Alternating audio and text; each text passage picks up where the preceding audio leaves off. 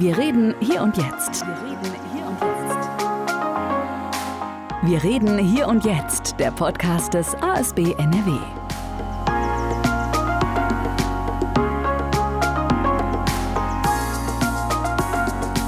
Herzlich willkommen zu dieser Folge. Wir reden hier und jetzt dem Podcast des ASB NRW und wir sprechen heute über Situationen, die sich niemand wünscht, die uns aber alle treffen können. Und gerade dann sind Menschen aus dem ASB vor Ort. Meine Gesprächspartnerin ist so jemand, die dann vor Ort ist. Ich begrüße ganz herzlich Sarah Rupperath. Schön, dass Sie sich die Zeit genommen haben. Hallo, vielen Dank. Frau Rupperath, was sagt man Menschen, die gerade alles verloren haben? Ja, wenn es dafür ein Patentrezept gäbe, dann wäre das super. Gibt es leider nicht, weil wir alle sehr individuell sind und da muss man auch individuell reagieren. Und oft besteht das darin, einfach mal nichts zu sagen, sondern stattdessen zuzuhören. Ähm, manchmal möchte man beredet werden, aber grundsätzlich, wenn man so einen größten gemeinsamen Nenner finden will, dann wäre das sicherlich, dass man demjenigen klar macht, dass er jetzt hier in Sicherheit ist und dass sich um ihn gekümmert wird.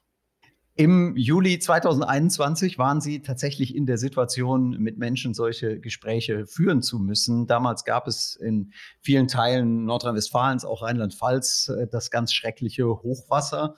Und äh, so auch in einer Region, in der Sie dann im Einsatz waren, im Kreis Euskirchen. Wenn Sie sich daran zurückerinnern, wie ging das damals los für Sie? Ähm, ja, total verrückt, weil wir vorher noch mit äh, einigen Leuten aus dem ganzen Katastrophenschutz NRW in einer Telefonkonferenz waren.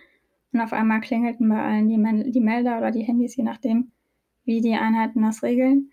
Und ähm, ich war, glaube ich, die Letzte, bei der es geklingelt hat aus dieser Videokonferenz. Ähm, habe vorher noch Bescheid gesagt und gesagt, hier klingeln gerade alle Melder.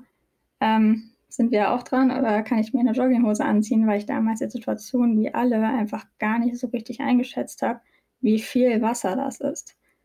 Und ähm, ja, dann hat es geklingelt und dann bin ich nach Bonn gefahren und äh, das ist von mir aus auch nicht so direkt um die Ecke. Also ich muss da zumindest mal so 30, 40 Minuten brauche ich bis zum Katastrophenschutzzentrum bin dann da angekommen, ähm, habe mich kurz umgezogen, habe dann eigentlich erstmal den ersten gefragt, ja, wo fahren wir denn eigentlich hin? Weil ich habe gedacht, wir sind irgendwie in Bonn am Ufer, der Rhein ist vielleicht auch drüber gegangen und äh, wir müssen da vielleicht ein paar Sandsäcke stapeln. Und dann hat er mich nur angeguckt und meinte so, nee, Sarah, wir fahren dahin, wo du herkommst, aus deiner Heimat. Und äh, ja, da musste ich schon mal erstmal schlucken. Und dann ging es tatsächlich dahin, ähm, ja, an den Kreis, wo ich zur Schule gegangen bin, tatsächlich. Also äh, in, in der Region, die ja so ein paar Kilometer von meinem Heimatort entfernt liegt. Und da waren Sie dann nicht nur an diesem Tag, sondern durchaus auch länger im Einsatz. Mhm. Wenn wir vorher ähm, für die Hörerinnen und Hörer nochmal erklären, der Katastrophenschutz ist ein ganz wichtiger Teil im Arbeiter-Samariter-Bund. Viele Menschen, die dort engagiert sind, die also in äh, großen Schadenslagen ausrücken, die ähm, da sind, wenn es äh, Bombenentschärfungen gibt, die auch da sind, wenn es große Unfälle gibt. Wenn Sie äh, uns nochmal kurz mitnehmen, was macht Ihre Einheit normalerweise außerhalb von solchen besonderen Zeiten? Zeiten wie so einer Flutkatastrophe? Ja, also grundsätzlich kann man erstmal sagen, das ist ja ein reines Ehrenamt. Also normalerweise sind wir alle in unserem normalen Job. Äh, was man leicht vergisst, auch gerade bei solchen Einsätzen, dass das keine Leute sind, die das jeden Tag machen und deren Beruf das ist und die da Vollzeit einfach immer eingebunden sind, sondern die machen das alle, ich auch, neben meinem normalen Job und neben deren normalen Job.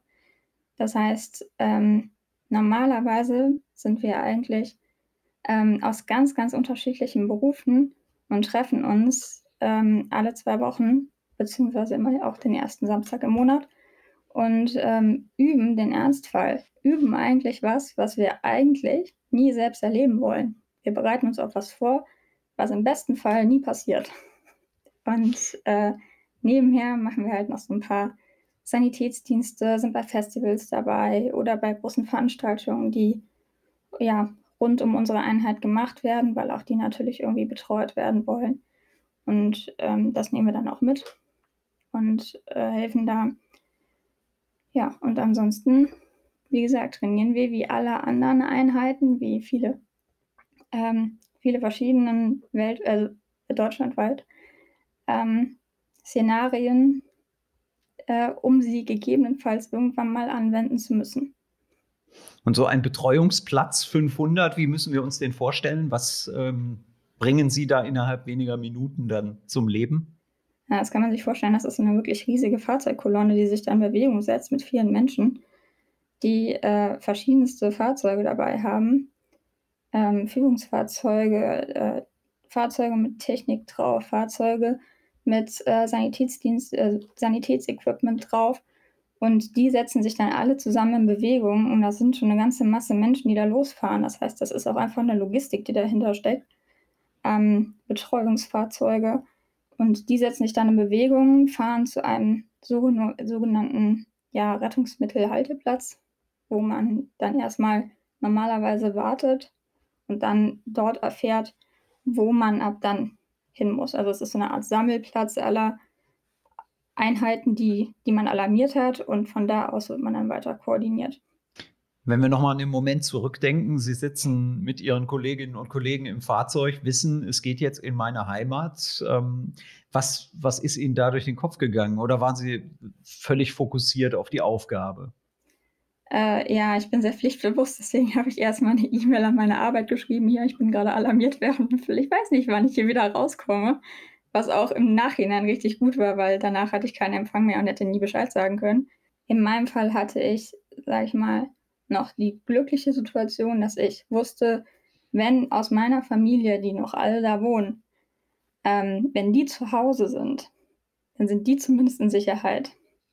Ich wusste aber, dass gleichzeitig, weil ich vorher Nachrichten von Freunden bekommen habe, ähm, deren Familien ähm, in anderen Dörfern wohnen, die nur wenige Kilometer weg sind, also vielleicht so fünf Kilometer von meinem Heimatdorf entfernt, dass die halt schon geschrieben haben. Mein, meine Mutter hat eben äh, geschrieben, bei ihr steht das Wasser jetzt bis zur Oberkante Sofa.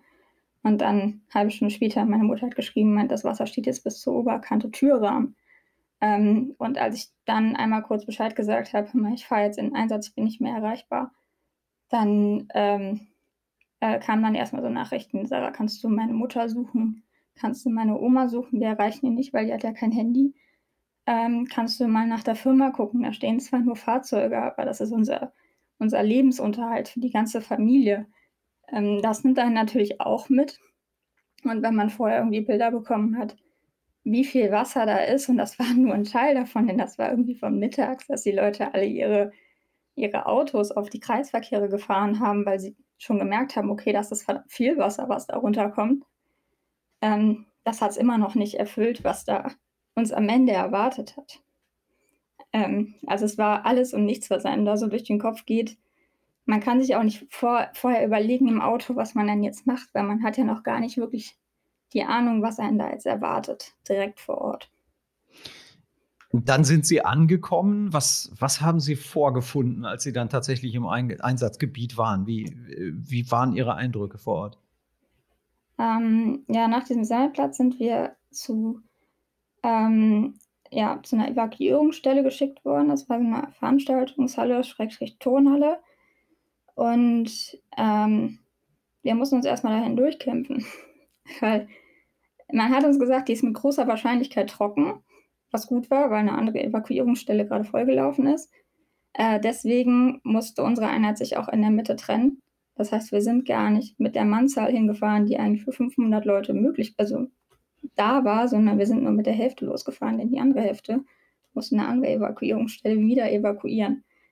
Ähm, und sind dann da in der Tonhalle angekommen. Die hatte zum Glück, war die auch tatsächlich trocken, nachdem wir uns da durchgekämpft haben, durchs, durch, durch die Straßen und mehrfach, mehrfach gucken mussten, okay, wo können wir denn jetzt langfahren? Zum Glück hatte unser Motorradfahrer, den wir dabei hatten, die Courage, da mitzufahren und ähm, hat immer ausgekundschaftet vor, vorne, weil so ein ganzer Zug mit vielen LKW, den kriegt man ja auch nicht mal eben gewendet. Ähm, und das war auch an einer Situation zum Beispiel auch so ein bisschen bisschen kritisch, weil da Wasser von vorne da war und Wasser von hinten kam und wir mussten einen Weg finden. Und ähm, da hat uns das auf jeden Fall super weitergeholfen, dass wir da einen Weg gefunden haben, sind dann da angekommen und hatten eine Veranstaltungshalle, die tatsächlich auch Strom hatte, was gut war. Ja, und dann wurden wir angerufen, ja, seid ihr angekommen? Ja. Okay. Äh, wie viele Leute könnt ihr aufnehmen? Ja, wir sind ein Betreuungsplatz 500. Das heißt 500 Leute. Ähm, ja, da wir jetzt nur noch die Hälfte sind, 250. Relativ einfache Rechnung. Ja, wir schicken euch 400 in einer halben Stunde. Und dann haben wir da aufgebaut. Und das bedeutet halt für mich und meinen Trupp, dass wir ähm, Generatoren angeschmissen haben draußen, ähm, die Außenbereich von dieser Halle beleuchtet haben, dass da auch die Busse mit den Personen wissen, wo sie langfahren müssen und auch ordentlich wenden können, um äh, sich nicht irgendwie festzufahren. Ähm, ja, und drin haben die Kollegen halt ja alles benutzt, was in dieser Tonhalle irgendwie zur Verfügung stand. Bloß das, was wir mitgebracht haben, um da einigermaßen was aufzubauen, wo die Leute sich aufhalten können. Also aus Bierbänken, den Turnmatten, ähm, Kaffeemaschine, Decken, allem drum und dran. Und das war noch nicht mal alles, was wir benötigt haben. Wir mussten also einiges noch, noch anfordern, was dann natürlich erst am nächsten Tag kam. Gibt äh, diese Aufgabe in so einem Moment dann auch ein bisschen Halt? Also Sie beschreiben ja sehr routiniert, was dann alles passiert ist. Das heißt, da laufen Dinge ab, die Sie auch hundertmal trainiert haben. Ähm, da bleibt dann auch ein bisschen weniger Zeit zum Nachdenken wahrscheinlich. Ist ja. das ähm, wichtig, dass man dann in so einen Autopilot-Modus ein bisschen kommt? Ja, gut, Autopilot ist es nicht. Also zum Glück hat man an den Dinge, an denen man sich festhalten kann. So ein paar grundsätzliche Abläufe, die man dann auch abspult. Das ist auch gut. Für mich ist es immer persönlich gut, was, was tun zu können. Also das ist auch ein Grund, weshalb ich im Katastrophenschutz bin, dass hilflos daneben stehen einfach nicht so mein Ding ist. Ich bin dann eher jemand, der dann gerne auch was dagegen tut und äh, so ticken auch alle, die mit dabei sind. Und ich war froh, in dem Moment was tun zu können. Ähm, und natürlich hilft das, wenn man einfach was machen kann. Denn in dem Moment denkt man weniger darüber nach, was so passiert und man muss sich da auch ein bisschen selber vor schützen, ähm, wenn man einfach was zu tun hat und weiß, ich bin jetzt hierfür verantwortlich. Ähm, nachher, als die Leute da waren, wusste man, man hat irgendwie jetzt so 400 Leute in seiner Obhut und komischerweise hat halt niemand daran gedacht, dass man nicht nur Menschen in seiner Obhut hat, sondern dass die auch noch alle ihre Haustiere mitbringen. In der Eifel haben sehr viele Leute Haustiere und auch oft nicht nur eins. Das heißt, wir hatten 400 Leute und ihren ganzen Haustierstand dabei.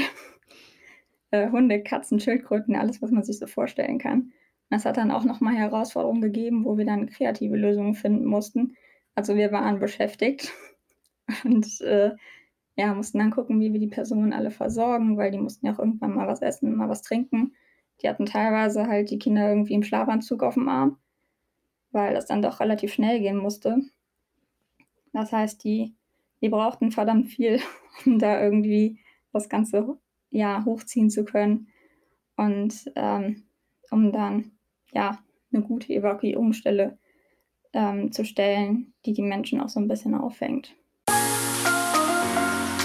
Das hat mich zum ASB gebracht. Sie kommen ja beruflich aus einem ganz anderen Feld. Was hat Sie damals gereizt? Äh, was war Ihr Weg überhaupt in den Katastrophenschutz im ASB? Ja, das ist so, äh, wie viele einfach so irgendwie dahin gekommen. Also noch nicht mal irgendwie vorher informiert und gesagt, das will ich jetzt machen. Ich wusste erstmal gar nicht, dass es das gibt. Ähm, ich habe mich schon immer irgendwie für Medizin mit interessiert, aber dann eben Betriebswirtschaft studiert und mache jetzt Marketing. Also was ganz, ganz anderes. Ähm, und dann war es so, dass ein Kollege im Katastrophenschutz war und dringend jemand brauchte für eine große Veranstaltung um ähm, da den Pressebereich mit zu betreuen. Und da bin ich, der mich da halt gesagt, okay, kann ich machen. Wann ist das? Ja, nächste Woche. Dann war ich da und bin dabei geblieben, weil einen einfach diese Gemeinschaft auch catcht. Also wenn man die, die Personen da, deswegen sagen das viele auch, wenn man einmal drin ist, dann ist man drin. Also wer einmal reingeht, der verlässt das Ganze höchst selten, es sei denn, er merkt einfach, das passt nicht zu mir.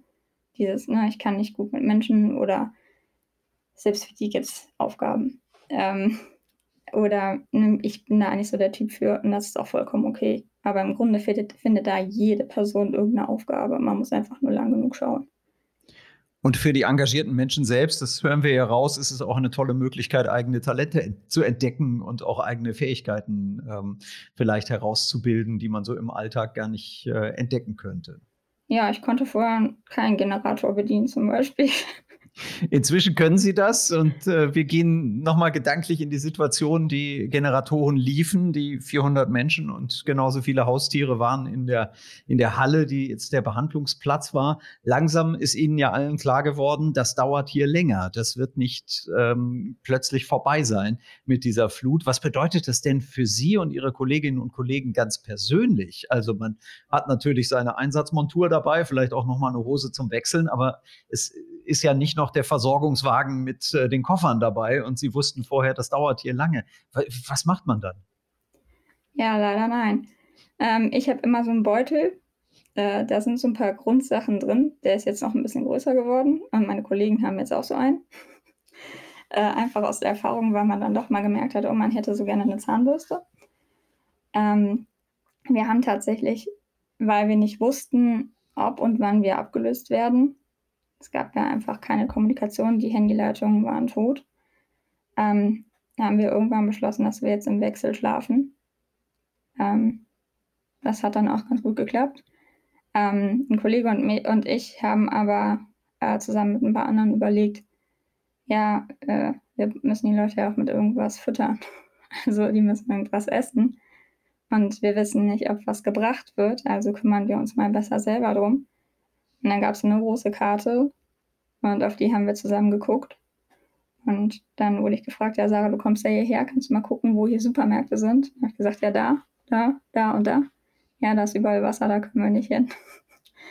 Und dann haben Kollege und ich uns angeguckt und haben einfach gesagt, okay, dann fahren wir jetzt nach Bonn. Also wirklich Kilometer weiter. Aber wir wussten, da ist noch alles normal. Ähm, die werden, die, die Supermärkte stehen, die sind nicht unter Wasser. Die wurden auch normal beliefert an dem Morgen. Das heißt, die haben auch Ware. Und wir nehmen auch hier der Bevölkerung, die drumherum wohnt, auch nichts weg. Weil wenn wir einkaufen gehen, dann kaufen wir viel. Und dann sind wir nach Bonn gefahren mit Blaulicht und allem drum und dran.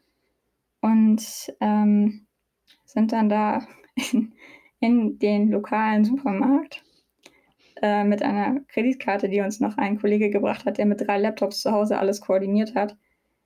Ähm, und ich stand komplett übermüdet. Ich war über 24 Stunden wach an dem Zeitpunkt und ich hatte keine Wechselklamotten dabei ähm, vor dem Bäcker. Und alle vor mir hatten so das ganz normale Leben.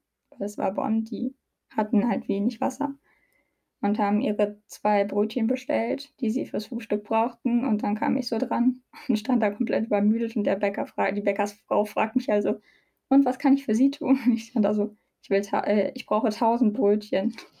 Und die guckt mich so an, wie viel? Und ich meinte so, tausend. Dann so, so viel habe ich nicht. Dann so, wie viel haben Sie denn?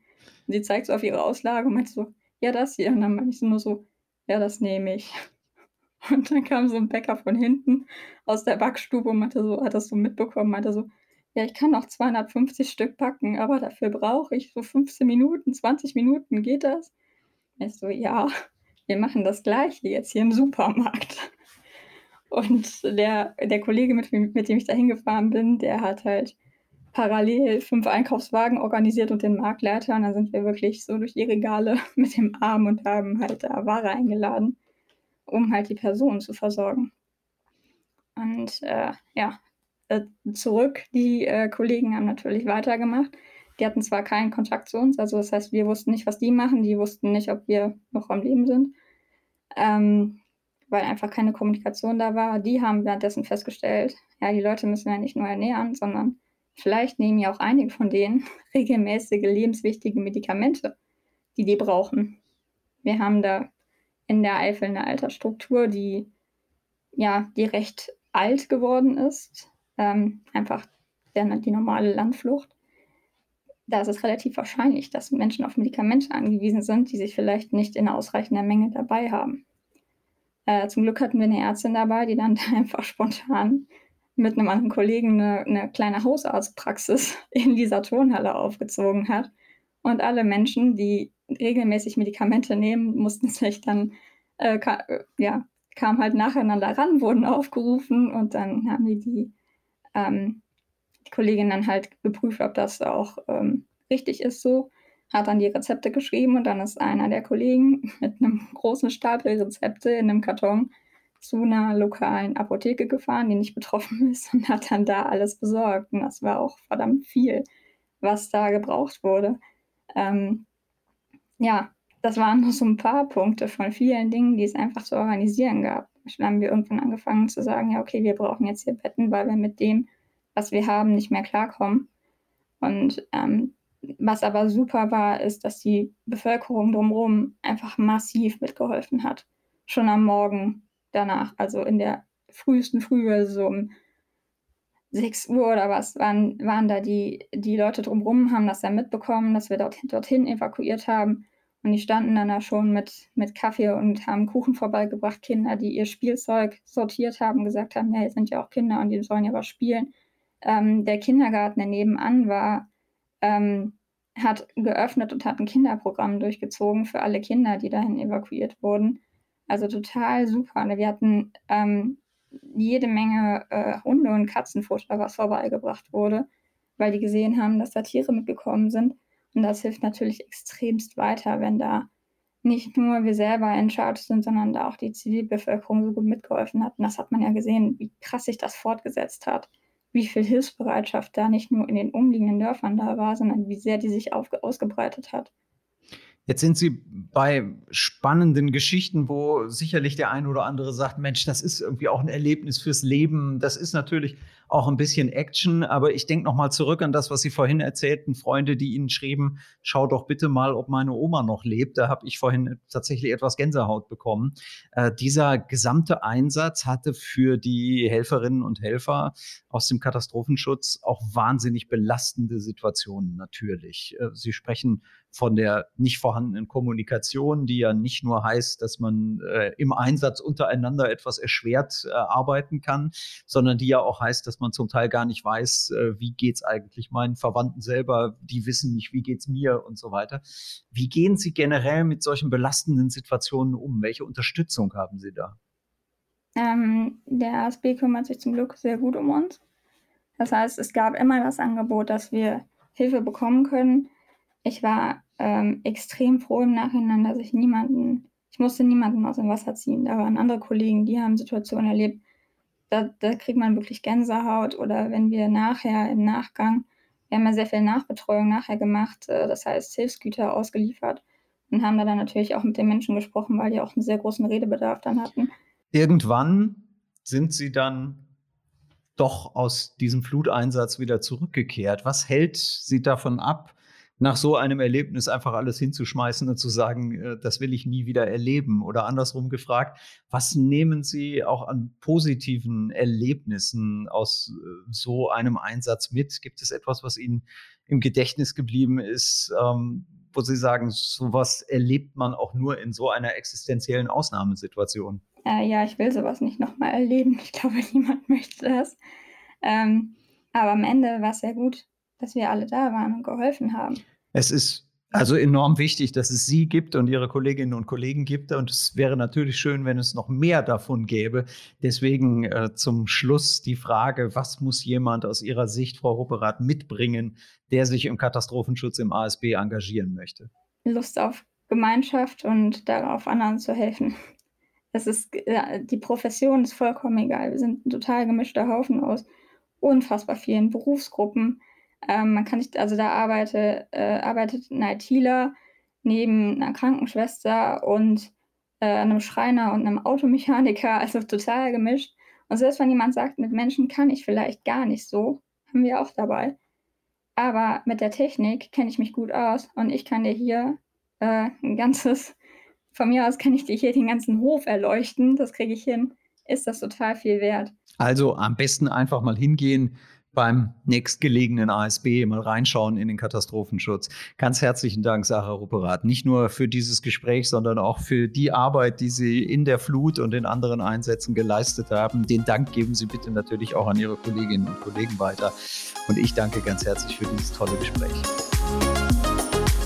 Wir reden hier und jetzt, der Podcast des ASB NRW. Informationen zum Engagement im ASB Nordrhein-Westfalen findet ihr auf asb-nrw.de.